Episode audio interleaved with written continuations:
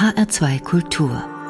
Doppelkopf. Ich heiße Stefanie Blumenbecker und zu Gast heute ist der Journalist und Autor Hanno Rauterberg. Hanno Rauterberg ist seit 1998 Redakteur im Feuilleton der Zeit und stellt in seinem neuesten Essay die Frage, wie frei ist die Kunst? Die Krise des Liberalismus. Herzlich willkommen, Hanno Rauterberg. Vielen Dank, Frau Blumenbecker. Herr Rauterberg, Sie haben 2017 den Deutschen Reporterpreis in der Kategorie Beste Kulturkritik erhalten, und zwar für einen Artikel, der den Titel trägt Tanz der Tugendwächter. Der Artikel beginnt mit den Worten nicht lange her, da war die Kunst von allem frei. Frei von Scham und Scheu, frei von inneren Zwängen und von äußeren meist auch.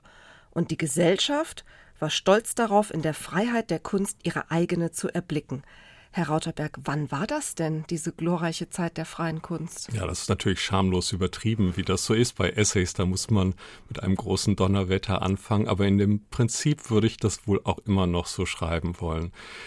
Die Freiheit ist immer natürlich eine bedingte Freiheit. Niemand ist komplett losgelöst von allen Zwängen. Aber es gab doch eine Zeit, in der die Künstler vor allem dafür bekannt waren, die Grenzen zu sprengen, die Tabus zu brechen, all das, was man an Provokationen auch von ihnen gewohnt war und erwartet hatte, auch diese Provokationen auch zu liefern. Und äh, es gab immer viel Aufregung um diese Künstler und auch gleichzeitig hat man sie aber auch mit einigem Stolz betrachtet, wie ich schreibe, schon im internationalen Vergleich. Denn Deutschland ist ja dafür bekannt gewesen, sehr früh auch in Reaktion auf das sogenannte Dritte Reich sehr viele, sehr avancierte Kultur- und Kunstveranstaltungen abzuhalten. Es gab Galerien, die haben Andy Warhol schon früher gezeigt, als er in den meisten Einrichtungen in den USA zu sehen war. Und ähnliche Avantgarde-Bewegungen gab es mehr, vor allem die Dokumenta. Und wenn man sich heute die Kunstszene anguckt, hat man das Gefühl, es geht sehr viel beruhigter vor und die Rolle der Künstler hat sich fundamental verschoben. Also Sie meinen schon die Zeit nach dem Zweiten Weltkrieg als die große Zeit der Freiheit der Kunst und des Liberalismus. Es gab in den 60er, 70er Jahren viele Bewegungen, die darauf aus waren, eben die üblichen Sehgewohnheiten, wie das immer so heißt, zu verstören, zu verändern. Und es gab Künstler, die waren sich sehr selbstgewiss in ihrer Rolle ja eigentlich als Verkünder, als Botschafter einer anderen Lebensform, vielleicht auch einer besseren, einer höheren Wahrheit auftreten zu müssen. Können Sie da Beispiele nennen? Welche Künstler kommen Ihnen da in den Sinn? Naja, als erstes denkt man natürlich an jemanden wie Joseph Beuys, der ja schon vom ganzen Habitus her so eine eher missionarische Rolle gespielt hat. Aber es gab auch beispielsweise die Wiener Aktionisten, die mit viel Blut und viel Kot und viel Urin äh, gezeigt haben, wo die bürgerlichen Geschmacksgrenzen verlaufen und die eben darauf aus waren, quasi als Geächtete zu gelten, als Vertreter einer Gegenwelt, eines Verdrängten möglicherweise auch, das gesellschaftlich hervorgekehrt werden müsste, um die Zwänge, die in der Gesellschaft herrschen, deutlich zu machen, indem diese Zwänge eben ausgehebelt werden. Aber die Künstler sind ja damals auch auf sehr viel Widerstand getroffen. Gerade Josef Beuys mit seinen Aktionen hat ja immer wieder nicht nur für Furore gesorgt, sondern auch für Entsetzen. Und 1972, nachdem er das Sekretariat der Hochschule, der Kunsthochschule in Düsseldorf besetzt hatte, wurde er ja gekündigt, fristlos vom damaligen Kultusminister in Nordrhein-Westfalen. Also so ganz gefeiert hat die Gesellschaft ihre Künstler damals ja auch nicht immer. Nein, aber sie haben sie, die Gesellschaft hat diese Künstler aber sehr ernst genommen, würde ich sagen. Und das führte eben dazu, dass Johannes Rau tatsächlich dann diese Kündigung aussprach und unter Polizeischutz dann die Hochschule geräumt werden musste. Der Unterschied zu heute ist eben darin zu sehen, dass damals es eben diese obrigkeitsstaatlichen Stellen waren. Es war der Staat, es waren oft auch die Kirchen. Denken Sie an die ganzen Blasphemievorwürfe. Es waren letztlich die Mächtigen. Und das waren dann wiederum auch die erklärten Feinde vieler Künstler. Also es ging darum, Kritik zu üben, nicht an Hinz und Kunz, sondern eben an jenen, die die Macht inne haben. Also wenn die Künstler immer wieder versucht haben, Grenzen aufzusprengen, dann war das ja eigentlich nur vor der Folie einer relativ obrigkeitshörigen, vielleicht mhm. sogar autoritären Gesellschaft möglich, weil es ja diese Gegenpole gab, den mhm. freien mhm. Künstler und die unfreie Gesellschaft. Und heute sagen Sie, hat sich das verschoben. Also das hat schon auch was damit zu tun tatsächlich, dass die Gesellschaft formierter war. Das ist etwas, was leicht vergessen wird, weil uns die Errungenschaften an Liberalität dann sehr schnell sehr selbstverständlich vorkommen. Aber denken wir an die gleichgeschlechtliche Partnerschaft beispielsweise. Denken wir an das Recht auf Abtreibung, ähnliche Dinge mehr, die heute sehr viel ja lockerer gehandhabt werden sogar jetzt von der CDU durchgesetzt worden sind. Es wäre vor 20, 30 Jahren noch undenkbar gewesen. Also diese formierte Gesellschaft machte es für die Künstler auch leichter, dagegen zu sein, konkrete Kritik an der Macht zu äußern. Und in einer liberalisierteren Gesellschaft wird es schwieriger, so die Grenzlinien zu ziehen. Das hat auch was mit der Digitalmoderne, wie ich das nenne, zu tun. Also damit, dass sich diese ganzen Player im globalen Spiel um die Macht oft nicht mehr ganz klar ausmachen lassen, hat was mit der Entnationalisierung zu tun. Man weiß nicht mehr genau, wo sitzt eigentlich die Macht? Sitzt die in Kalifornien bei Facebook? Sitzt die in Brüssel? Sitzt die in Berlin? Wer beeinflusst eigentlich unser Leben, die Art und Weise, wie wir miteinander umgehen? Und das macht es natürlich auch für die Künstler und das Publikum schwieriger zu gucken, wo verlaufen eigentlich die Frontlinien und wie kann man noch das Progressive vom Regressiven unterscheiden. Gibt es einen bestimmten Zeitpunkt, an dem Sie sagen würden, da begann das zu kippen, dass auf einmal die Künstler eine andere, eine neue Rolle einnehmen wollten oder sollten von Seiten der Gesellschaft? Also wir haben es noch bis Ende der 80er, Anfang der 90er in Amerika beispielsweise mit den sogenannten Culture Wars zu tun. Da ging es ganz offensiv darum, Künstler wie den Fotografen Mapplethorpe beispielsweise auszugrenzen und zu sagen, Museen, die dessen Fotos von schwulem Sex oder von einer schwulen Körperlichkeit zeigen, diese Museen dann dadurch zu bestrafen, dass man ihnen die Fördermittel streicht.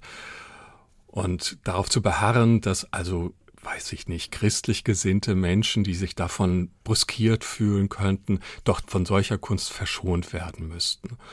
Und dann bricht es aber, glaube ich, so zehn Jahre später, vielleicht Ende der äh, 90er Jahre auf. Und ich habe das Gefühl, dass mit dem Beginn von Trump die Zahl solcher neuen kulturellen Konflikte, in der es eher um so etwas geht, was man polemisch zugespitzt die Zensur von unten nennen könnte, dass solche Fälle plötzlich verstärkt vorkommen. Und Daran zeigt sich natürlich, dass die Liberalität in gewisser Weise bedroht ist durch Figuren wie Trump, durch den Populismus als Ganzen.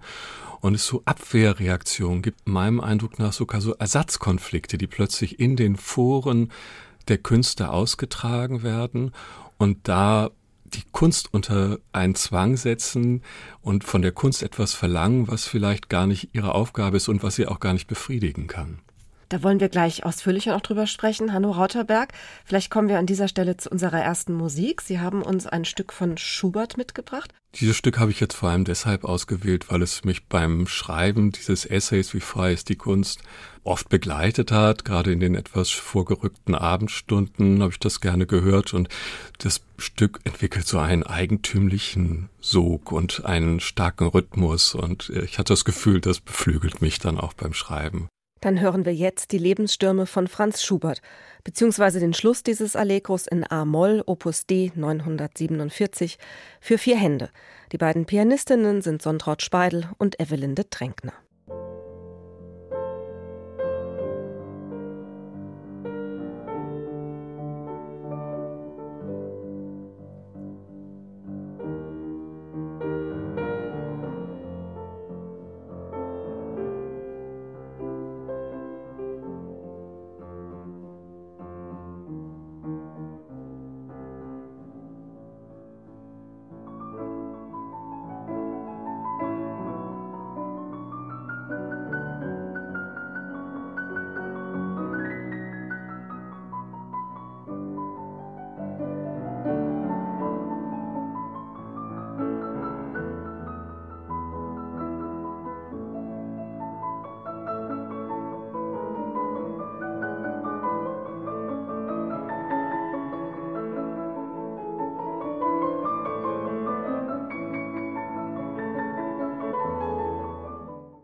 Sie hören die Sendung Doppelkopf und bei mir am Tisch sitzt Hanno Rauterberg, Kulturjournalist aus Hamburg. Herr Rauterberg, Ihr Essay stellt die Frage, wie frei ist die Kunst? Und Sie stellen darin fest, dass es seit neuestem zu Phänomenen kommt, dass Künstler und Kunstschaffende teilweise verdrängt werden aus der öffentlichen Wahrnehmung oder ausgeschlossen werden sollen. Können Sie uns ein paar Beispiele nennen von Künstlern, die davon betroffen sind? Ja, das betrifft die unterschiedlichsten Künstler. Und es geht oft um Vorwürfe, die eher moralisch-sittlicher Natur sind. Also wenn ein Künstler wie der Maler Chuck Close aus den USA eigentlich eine Ausstellung in Washington bekommen sollte, in der berühmten National Gallery dort. Und dann gibt es aber Frauen, die sagen, ey, wir haben uns bei ihm vorgestellt als Modelle und er hat uns mit sexistischen Sprüchen bedacht dann ist das ein ausreichender Grund für die National Gallery zu sagen, die lang verabredete Retrospektive wird nun leider doch nicht stattfinden können. Das war das erste Mal, dass die National Gallery eine bereits geplante und fertig konzipierte Ausstellung eines lebenden Künstlers abgesagt hat. Also ich fand es jedenfalls auch sehr überraschend, zumal die Vorwürfe jetzt nicht gerichtsfest waren. Vielleicht muss das auch nicht immer der Fall sein. Und es jetzt ja auch nicht im engeren Sinne um Gewalttaten sich handelte. Es war schlimm genug, wenn es stimmt, äh, dass er diese Frauen beleidigt haben soll oder sie möglicherweise herabgewürdigt haben soll. Wenn das stimmt, ist es schlimm. Die Frage, die daraus nur resultiert, reicht das, damit so eine Ausstellung abgesagt wird? Und das passt ein bisschen zu dieser Cancel Culture, also dieser Kultur der, des Absagens, des, des Verdrängens, die wir mehrmals erlebt haben, auch hier in Hamburg beispielsweise in den Deichtorhallen, wo zwei Fotografen gezeigt werden sollten, die ebenfalls mit solchen oder ähnlichen Vorwürfen konfrontiert waren und wo dann auch der Direktor gesagt hat, nein, wenn wir die jetzt zeigen, dann geht es ja die ganze Zeit um die Vorwürfe, dann kann man die Kunst ja gar nicht mehr in Ruhe betrachten. Diese Aber da beißt sich doch die Katze irgendwie in den Schwanz, denn wenn ich die Kunst gar nicht erst zeige, kann ich die Kunst ja auch nicht betrachten. Ja, so etwas seltsam ist es schon, zumal man bis heute nicht gehört hat, ob diese beiden Fotografen je eine zweite Chance bekommen werden. Und das ist ein bisschen die Befürchtung, dass äh, sich solche einmaligen Vorgänge, wo man immer sagen kann, okay, das ist jetzt einmal passiert oder zweimal passiert, dass sich das so festsetzt und man im Hinterkopf dann so eine Schere hat, die sich öffnet und man denkt, Mensch, diese Künstler könnten doch möglicherweise möglicherweise beim Publikum auf geteiltes Echo treffen. Äh, vielleicht sollten wir sie in Zukunft lieber nicht mehr zeigen. Es gibt eben diese zunehmenden Versuche, Dinge auch dann zu unterbinden. Oder wenn Roman Polanski, der nachweislich eine Minderjährige missbraucht und vergewaltigt hat, einen neuen Film dreht und dann plötzlich in Paris dieser Film nicht mehr aufgeführt werden kann, weil es eben entsprechende Proteste dann vor dem Kino gibt. So eine ganze Reihe von Fällen, die man alle als Einzelfälle bezeichnen kann. Einerseits haben wir ein Publikum, das alerter ist als vorher, das auch mitsprechen will, äh, das auch für moralisch-ethische Fragen ein starkes Sensorium entwickelt hat. Das finde ich erstmal gar nicht problematisch, sondern im Gegenteil positiv. Wir haben eine stark politisierte Gesellschaft und auch ein politisiertes Museumspublikum. Die Frage ist nur, was daraus folgt, wenn einzelne Künstler nicht mehr auftreten, nicht mehr ausstellen dürfen, andere Künstler möglicherweise keine Chance mehr bekommen, weil es so ein vorauseilendes Denken gibt und man immer denkt, naja, bei so Künstlern, die sich vielleicht auch in ihrem Leben, in ihrer Lebenspraxis nicht so einwandfrei benommen und tugendhaft benommen haben, lassen wir vielleicht lieber die Finger davon. Und das wäre dann tatsächlich eine indirekte Einschränkung der Kunstfreiheit, die sich für die Einzelnen aber sehr konkret in ihrem Leben und ihren, ihren Wirkungsmöglichkeiten auswirken würde. Ja, also zum einen kann man ja beobachten, dass es schon so eine Art Trend ist, was Sie beschreiben. Man kann ja noch mehr Namen hinzufügen. Kevin Spacey, der Schauspieler, wurde nachträglich aus einem Film herausgeschnitten, weil es auch dort Missbrauchsvorwürfe gegeben hat. Dieter Wedel ist zurückgetreten, zwar freiwillig von seinem Engagement als Regisseur bei den Bad Hersfelder Festspielen, aber ebenfalls aufgrund von Missbrauchsvorwürfen. Peter Handke ist stark in die Kritik geraten, weil er sich nicht korrekt verhalten hat zur Zeit des Balkankrieges in den 90er Jahren daraus kommt doch dann eigentlich die Schlussfolgerung, dass man im Augenblick oder in den letzten Jahren von Künstlern erwartet, dass sie ein moralisch einwandfreies Leben führen und dass sie eine Art Vorbild eigentlich sein sollten für die Gesellschaft. Ist das so? In manchen Fällen geht das so weit, wobei ich sehr stark unterscheiden würde, wenn es tatsächlich verbrecherische Taten, wenn es Straftaten gibt, dann muss man die natürlich benennen, dann muss man die aufklären und dann müssen die Künstler auch dafür einsitzen im Zweifelsfalle. Das ist überhaupt keine Frage. Äh, das andere ist, wenn es dann auch Werke betrifft. Also wir hatten den Fall im Guggenheim Museum in New York, eines der bekanntesten Museen der Welt, wurde eine Videoinstallation gezeigt. In dieser Videoinstallation ging es unter anderem um Hundekämpfe. Die Hunde kämpften nicht wirklich, es floss kein Blut, die haben sich nicht ineinander verbissen, aber es wurde auf die in manchen Erdteilen noch gängige Praxis solcher Kämpfe hingewiesen. Das war aber offensichtlich für viele Besucher derart schockierend, dass sie eine Petition aufgesetzt haben. Über 800.000 Leute haben unterschrieben und am Ende fühlte sich das Guggenheim Museum offensichtlich derart bedrängt, dass sie dieses Werk, ausgerechnet von zwei chinesischen Künstlern, wo man immer sagt, der Westen ist doch so viel freiheitlicher, dass sie dieses Werk dann abgebaut haben, also eine Art Selbstzensur vorgenommen haben.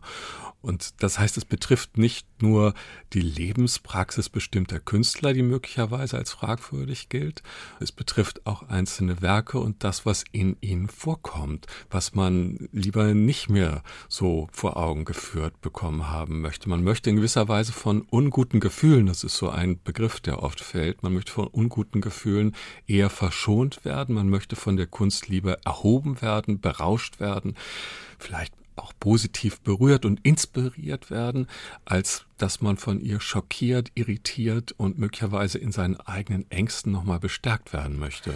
Aber ist es nicht eigentlich auch die ureigene Aufgabe von Kunst, dass sie uns gerade etwas vor Augen führt, was uns verunsichern kann, was uns schockieren kann, was uns vielleicht auch manchmal erheben kann, aber was zunächst einmal ganz anders ist wie unsere normale Lebenswelt? Hm. Also ureigen würde ich nicht nennen, weil die Kunst hat im Laufe der Jahrhunderte ihre Funktion immer wieder verändert. Und sie hat ja keine dezidiert vorgeschriebene Funktion. Sie darf im Prinzip so sein, wie sie möchte. Also die Künstler dürfen machen, was sie wollen. Und Matisse hat auch mal gesagt, meine Bilder sollen sein wie ein Lehnstuhl, in dem man sich zurücklegt. Also das ist auch eine Funktion von Kunst. Aber Sie haben völlig recht, wenn man sich die Moderne anguckt, dann ging es ganz oft um Entgrenzung. Und damit meine ich jetzt nicht nur die bildende Kunst, sondern natürlich auch Theater und Literatur, wo es ganz stark um die vielbeschworenen Abgründe des Menschen ging, um Existenzielles ging, letztlich um das, was im Alltagsleben so nicht vorkommt und was vielleicht aber untergründig vor sich hin grummelt und vor sich hin brütet.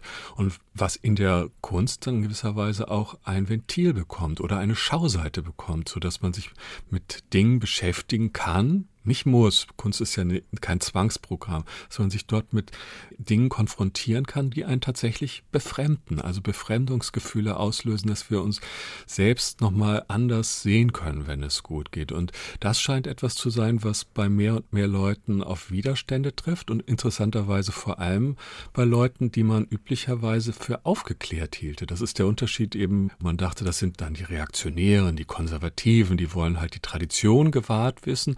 Heute Heute sind es eher linksliberale Milieus, die finden, dass bestimmte Tabus doch Tabus bleiben sollten und bestimmte Grenzen eben eingehalten werden sollten, respektiert werden sollten, vor allem wenn es um Empfindungen geht, von Leuten, die minorisiert sind, die eher als Minderheiten betrachtet werden und die vortragen, dass sie sich gekränkt fühlen, von bestimmten Kunstwerken missachtet, übergangen fühlen. Und da gibt es bei vielen Künstlern, aber auch bei vielen Kuratoren durchaus die Bereitschaft, diese Ängste sehr ernst zu nehmen und für diese Ängste auch im Zweifelsfalle die Freiheit der Kunst einzuschränken. Gibt es denn für Sie persönlich eine Grenze, wo Sie sagen würden, das ist ein No-Go? Könnte man eine Grenze dessen, was man zeigen kann oder soll, vielleicht an der Stelle ziehen, dass man sagt, Werke, die durch ihr Entstehen oder in ihren Entstehungsprozess selbst Missbrauch ausgeübt haben, die sollte man vielleicht weniger zeigen? Na, erstmal würde ich mich auf, die, auf den Gesetzgeber herausreden und sagen, das ist ja alles geregelt. Es, Im Grundgesetz steht, die Kunst ist frei aber sie ist es natürlich nur bis zu einem bestimmten Grade, weil andere Rechte ebenfalls berücksichtigt werden müssen. Zum Beispiel das Persönlichkeitsrecht, wenn das ja. überschritten ist. Es gibt doch diesen Künstler Santiago Sierra. Der hat mit Menschen gearbeitet in seinen Fotoprojekten, die er für ein winzig kleines Geld bezahlt hat, also für uns verschwindend gering, ein, zwei Dollar, dafür, dass sie sich zum Beispiel eine Linie auf den Rücken tätowieren lassen, hat dann ein Foto gemacht, wie die alle nebeneinander stehen, man sieht diese durchgehende Linie. Und es erinnert sehr, sehr stark an Sklaverei, an Demütigung, an Ausbeutung und so weiter. Und er dokumentiert das nicht einfach nur, sondern er hat ja mit diesen Menschen eine Interaktion begonnen und hat sie seinem Willen unterworfen. Wäre das ein solcher Fall, um es mal zu konkret zu machen, wo Sie sagen würden, nee, muss man nicht unbedingt in der Ausstellung sehen? Oder ja, doch? also er bezahlt ja diese Leute, denen er dann die, die Linie auf den Rücken tätowiert oder die er unter Pappkartons sitzen lässt oder sinnlose Gräben ausheben lässt, all das. Er bezahlt sie schlecht, aber doch so, dass die Leute bereit sind, sich darauf einzulassen. Und wenn man ihm dann den Vorwurf macht, das ist doch zynisch, menschenverachtend, warum machst du das? Dann sagt er, nein, nein, nein, ihr täuscht euch. Nicht die Kunst, nicht ich bin zynisch, sondern die Wirklichkeit dort draußen. Und statt, dass ihr euch über mich aufregt, regt euch doch bitte über die Wirklichkeit dort draußen und die Arbeitsbedingungen dort auf. Und ich finde, diese Pointe kann man ein oder vielleicht auch zweimal setzen, aber wenn das zur Methode wird, dann haben ja viele doch das sehr schnell verstanden und das dann weiterhin diese Arbeiten zu produzieren, die möglicherweise dann wieder von Sammlern gesammelt werden, also für viel Preis. Geld bezahlt werden.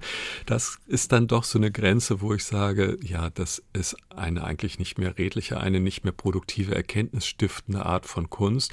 Da geht es dann offensichtlich nur noch um Ausbeutung. Es gibt noch andere, viel krassere Beispiele. Der Kunsthistoriker Horst Bredekamp hat einmal gesagt, er würde zum Beispiel Bilder, die vom IS gemacht werden, also die Terroristen, die in Palmyra dann die, die Ruinen zerstören oder die Menschen vor laufender Kamera töten. Er würde diese Bilder nicht ansehen wollen, weil man sich damit zum Komplizen macht. Als Betrachter wird man zum Komplizen, weil diese Bilder werden nur gemacht, damit ich sie sehe und mich vor diesen Bildern erschrecke.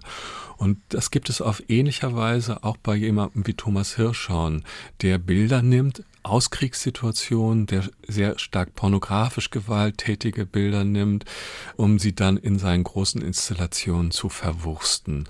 Und da habe ich auch das Gefühl, er bedient sich eines Bildmaterials, das unter menschenunwürdigen Bedingungen entstanden ist.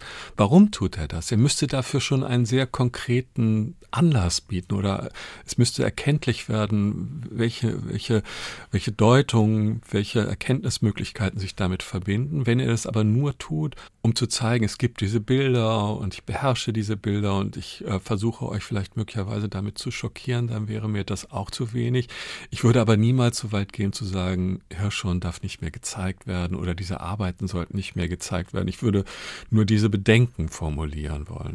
Vielleicht machen wir an dieser Stelle noch eine kurze Pause, Hanno Rotterberg, denn Sie haben uns eine zweite Musik mitgebracht, und zwar das Stück Mood Indigo von Nina Simone. Was verbinden Sie mit Nina Simone? Ach, Nina Simone habe ich immer sehr gerne auch live erlebt. Hier in Hamburg ist sie des Öfteren aufgetreten. Wir sind, glaube ich, immer hingegangen. Aber für mich ist es schon auch ein Beispiel letztlich im Zusammenhang dessen, was wir hier diskutieren. Äh, sie ist eine schwarze Sängerin. Sie hat sich nie Jazzsängerin genannt, sondern immer auch auf ihre Herkunft verwiesen, dass sie nämlich ursprünglich eine klassische Pianistin werden wollte, es aber nicht werden durfte, weil man ihr verboten hat, an bestimmten Hochschulen überhaupt zu studieren in den 60er, 70er Jahren noch. Sie ist dann ihren sehr eigenen Weg gegangen und das Tolle daran, dass man das in vielen ihrer Stücke auch weiterhin hört, wo sich nämlich das Jazzige, Black Music mischt mit Anklängen an die klassischen Musiken, an Bach beispielsweise.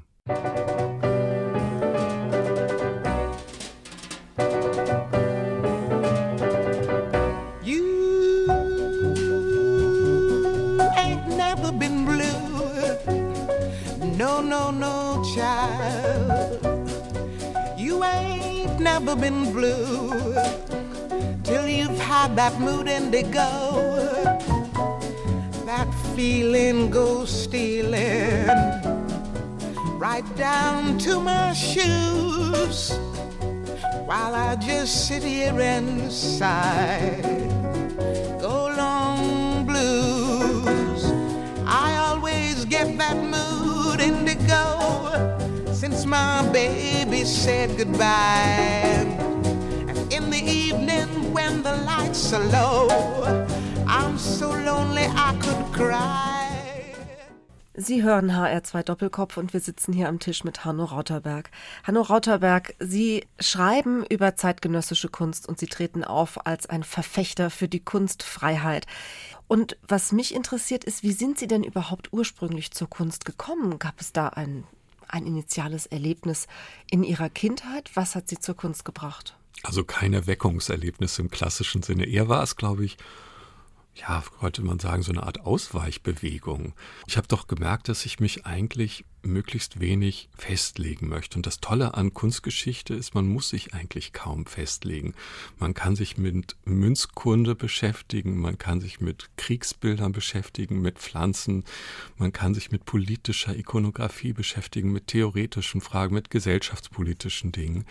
Das fließt alles ineinander und je nachdem, worauf man sich einlassen möchte, hat man eigentlich die ganze Welt in der Kunst verschlossen und kann sie an verschiedenen Ecken und Enden wieder öffnen und für sich neu interpretieren. Und das hat mir großen Spaß gemacht. Nachher im, in der Schule, auf dem Gymnasium, war ich in einem Lesekreis, da haben wir von Peter Weiß die Ästhetik des Widerstands gelesen. Das fand ich auch ein sehr beeindruckendes Buch und hat, glaube ich, auch lange meinen Zugang zur Kunst geprägt. Eben die Geschichte von Leuten, die sich in, in der Nazi-Zeit versuchen, eben über Kunstwerke ihrer selbst bewusster zu werden, gesellschaftspolitische Verläufe bestimmte Bedingungen des Widerstands zu reflektieren. Das sind so alles Fragen, die mich sehr beschäftigt haben und so lag es für mich auch gar nicht so fern, dann nach dem Studium zu gucken, wo kann ich so dieses aktuelle, auf die Gegenwart bezogene auch für mich fortführen und das war dann am Ende, glücklicherweise muss ich sagen, auch der Journalismus. Da sind wir dann auch wieder genau in der Gegenwart angekommen und bei Ihrem aktuellen Essay Wie frei ist die Kunst, der neue Kulturkampf und die Krise des Liberalismus erschienen in der Edition Surkamp. Dort untersuchen Sie ja genau die Frage, wie man am Phänomen der Kunst eigentlich gesellschaftliche Veränderung auch ablesen kann. Mhm. Das zieht sich schon ein bisschen als rote Linie durch. Sie merken das schon. Aber wenn ich mit Künstlern, mit Kuratoren spreche, wenn ich überhaupt in der Kunstwelt unterwegs bin, begegnet mir das doch häufig, dass Leute sagen, Mensch, sie haben das Gefühl, wir lebten plötzlich wieder in einer neupuritanischen Zeit. Bestimmte Dinge dürfen nicht mehr so ausgesprochen werden, dürften nicht mehr so gezeigt werden. Man muss da immer sehr vorsichtig sein. Ich finde auch nicht, dass man immer alles überall zeigen muss. Ich finde auch, dass es wichtig ist, die Kritik ernst zu nehmen, sich mit der Kritik zu befassen und nicht so zu tun, als sei das alles unlauter. Ich sehe auch viele positive Effekte darin, dass es mehr Widerstände gibt. Wo es Widerstände gibt, gibt es sowas wie Reibungswärme, gibt es Diskurse, muss man sich seiner eigenen Rolle nochmal wieder bewusster werden. Äh, und trotzdem höre ich, dass es eben schwieriger wird für Positionen, die deutlich aus dem Mainstream herausfallen und das tut mir dann wiederum leid, wenn Künstler das Gefühl haben, sie müssten viel vorsichtiger agieren, sie müssten viel vorsichtiger sprechen als noch vor zehn Jahren. Dann habe ich das Gefühl, da, da verschiebt sich etwas. Denn in der Kunst sollten ja Dinge möglich sein, die uns so im normalen Leben vielleicht unmöglich erscheinen. In gewisser Weise muss sie sogar asozial sein, muss eben eine Rolle übernehmen, die unbequem ist und auch mal Wahrheiten auf den Tisch legt, die sonst eher verschwiegen werden. Und wenn dafür nicht mehr der nötige Freiraum vorhanden sein sollte, Sie merken, ich sage das jetzt immer noch im Konjunktiv, dann glaube ich, hätten wir es mit einem großen Verlust zu tun. Und äh, die Zeichen mehren sich, dass die Entwicklung dahin geht. Das werden wir uns gleich nochmal genauer ansehen, dieses Phänomen. Jetzt hören wir zunächst einmal noch eine weitere Musik. Worum handelt es sich hierbei? Naja, es geht um ein Stück, in dem vor allem Horn gespielt wird. Und äh, meine Tochter, unsere Tochter, hat einige Zeit Horn auch studiert, aber vor dem Studium natürlich schon sehr intensiv immer geübt. Also das hat uns als Familie schon lange und über viele Stunden hinweg beschäftigt. Und wer das Horn kennt, der weiß, es ist ein tolles Instrument, aber auch ein sehr lautes Instrument. Und in diesem Stück, das wir jetzt hören wollen von Lars, und das merkt man, wie unterschiedlich es klingen kann. Dann hören wir jetzt von Lars Erik Larsson das Allegro aus dem Konzert für Horn und Streicher, Opus 45, Nummer 5. Der Solist ist Sören Hermannsson und er wird begleitet von dem Omea Sinfonietta.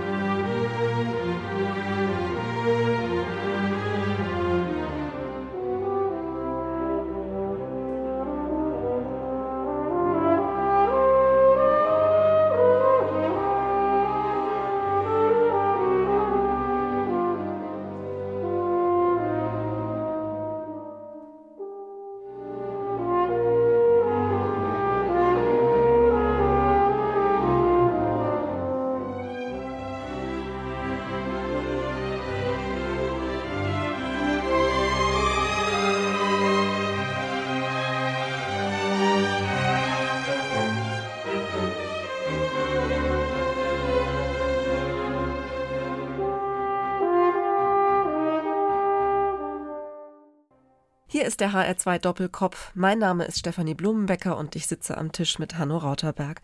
Hanno Rauterberg, wir sprechen über Ihren Essay und über die Frage, wie frei ist die Kunst heute?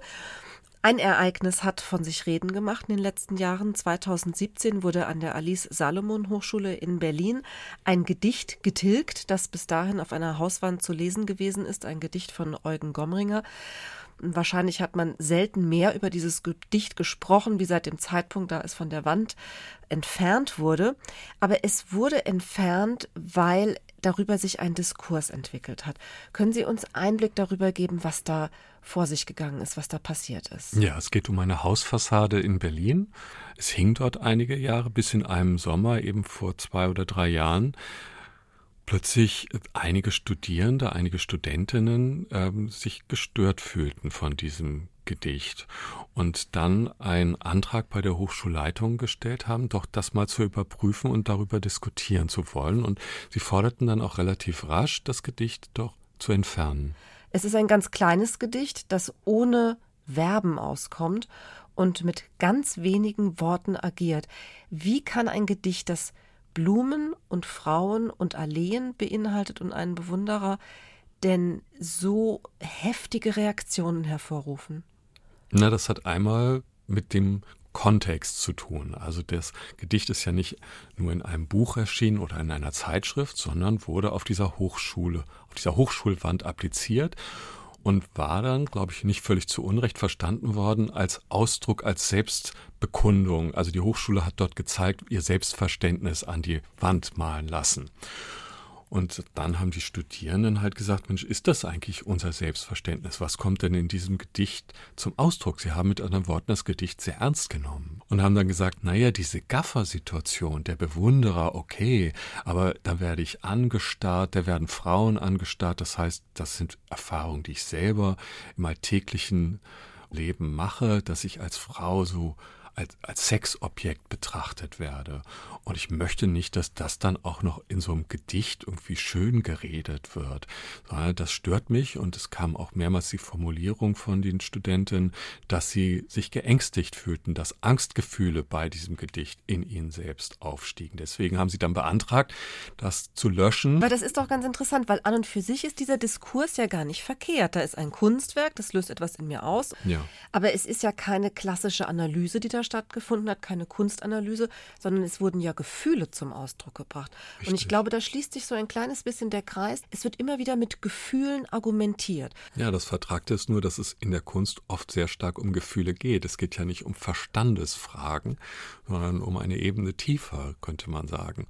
Und trotzdem sind wir eigentlich aufgerufen, als Betrachterinnen und Betrachter uns auch auf rationale Art und Weise mit Argumenten über unsere Empfindungen zu verständigen. Das hört sich möglicherweise kompliziert an, ist es vielleicht auch, aber das ist vielleicht der Reiz auch der gemeinsam geteilten gesellschaftlichen Kunstbetrachtung. Insofern könnte man sagen, diese Studentinnen haben einen sehr modernen Kunstbegriff, weil sie sagen, ich gehe erstmal von dem aus, was mir in diesem Kunstwerk begegnet. Das Problem ist nur, dass sie diesen Relativismus nicht auf ihre eigene, dann wiederum sehr absolut vorgetragene Empfindung übertragen und sagen, hey, unsere Stimme ist ja auch nur eine von vielen und ich muss mich also mit den anderen Stimmen ins Benehmen setzen, sondern sie tun so, als sei ihre Stimme dann diejenige, die das größte Gewicht haben müsste.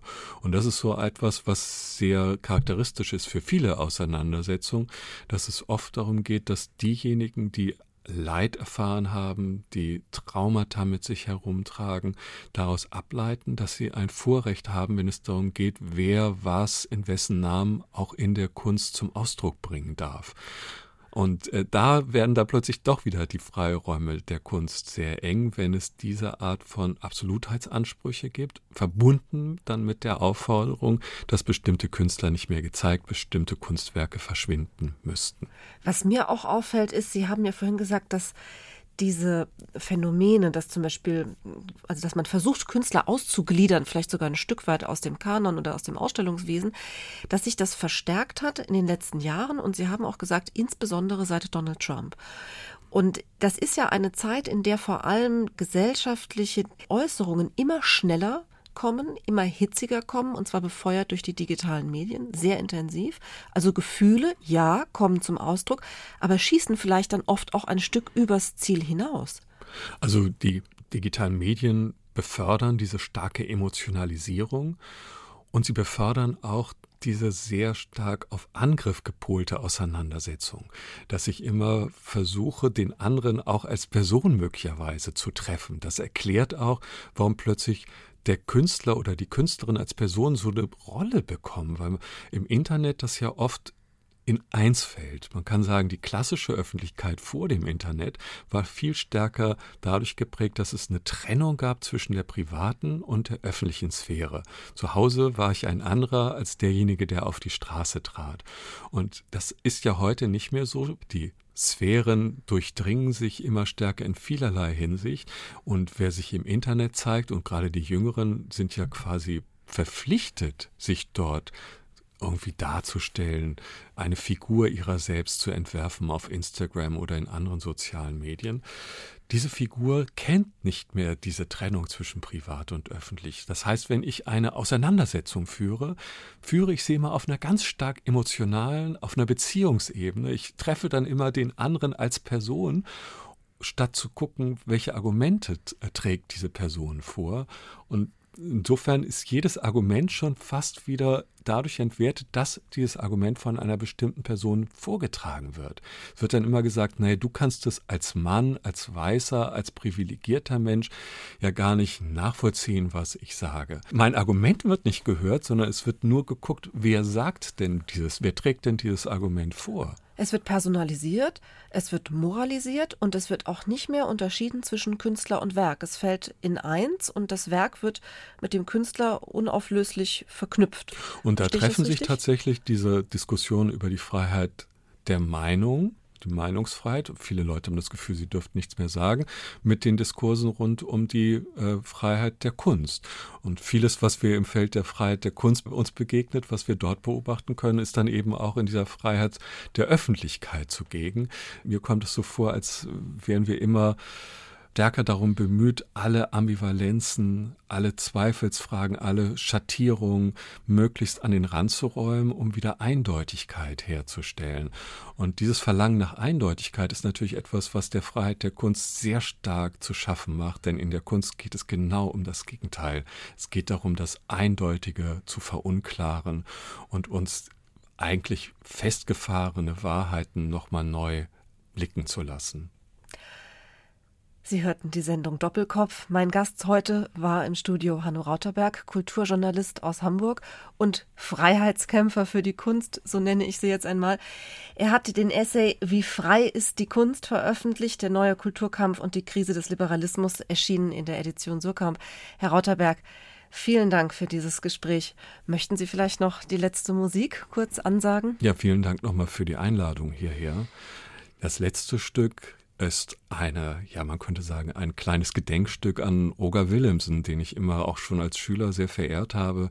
Seinen frühen Sendungen damals noch auf Premiere im Privatfernsehen, hat immer sehr intensive Diskussionen geführt, oft mit Einzelnen, die er eingeladen hatte. Und insofern fühle ich mich erinnert an ihn, an diese Gesprächssituation, dadurch, dass wir jetzt so lange miteinander uns austauschen könnten.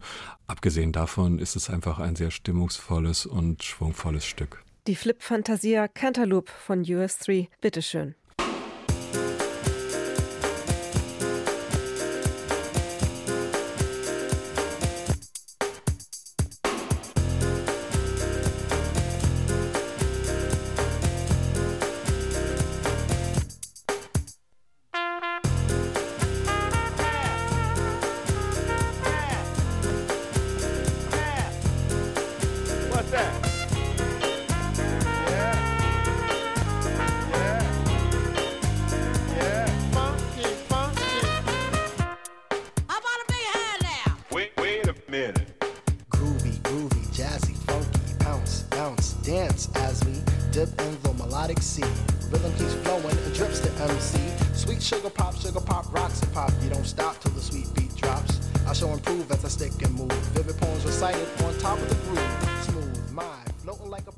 Das war HR2 Kultur Doppelkopf. Aus urheberrechtlichen Gründen müssen wir Musiktitel in unserem Podcast-Angebot ausblenden. Weitere Sendungen, die Sie jederzeit hören können, finden Sie auf hr2.de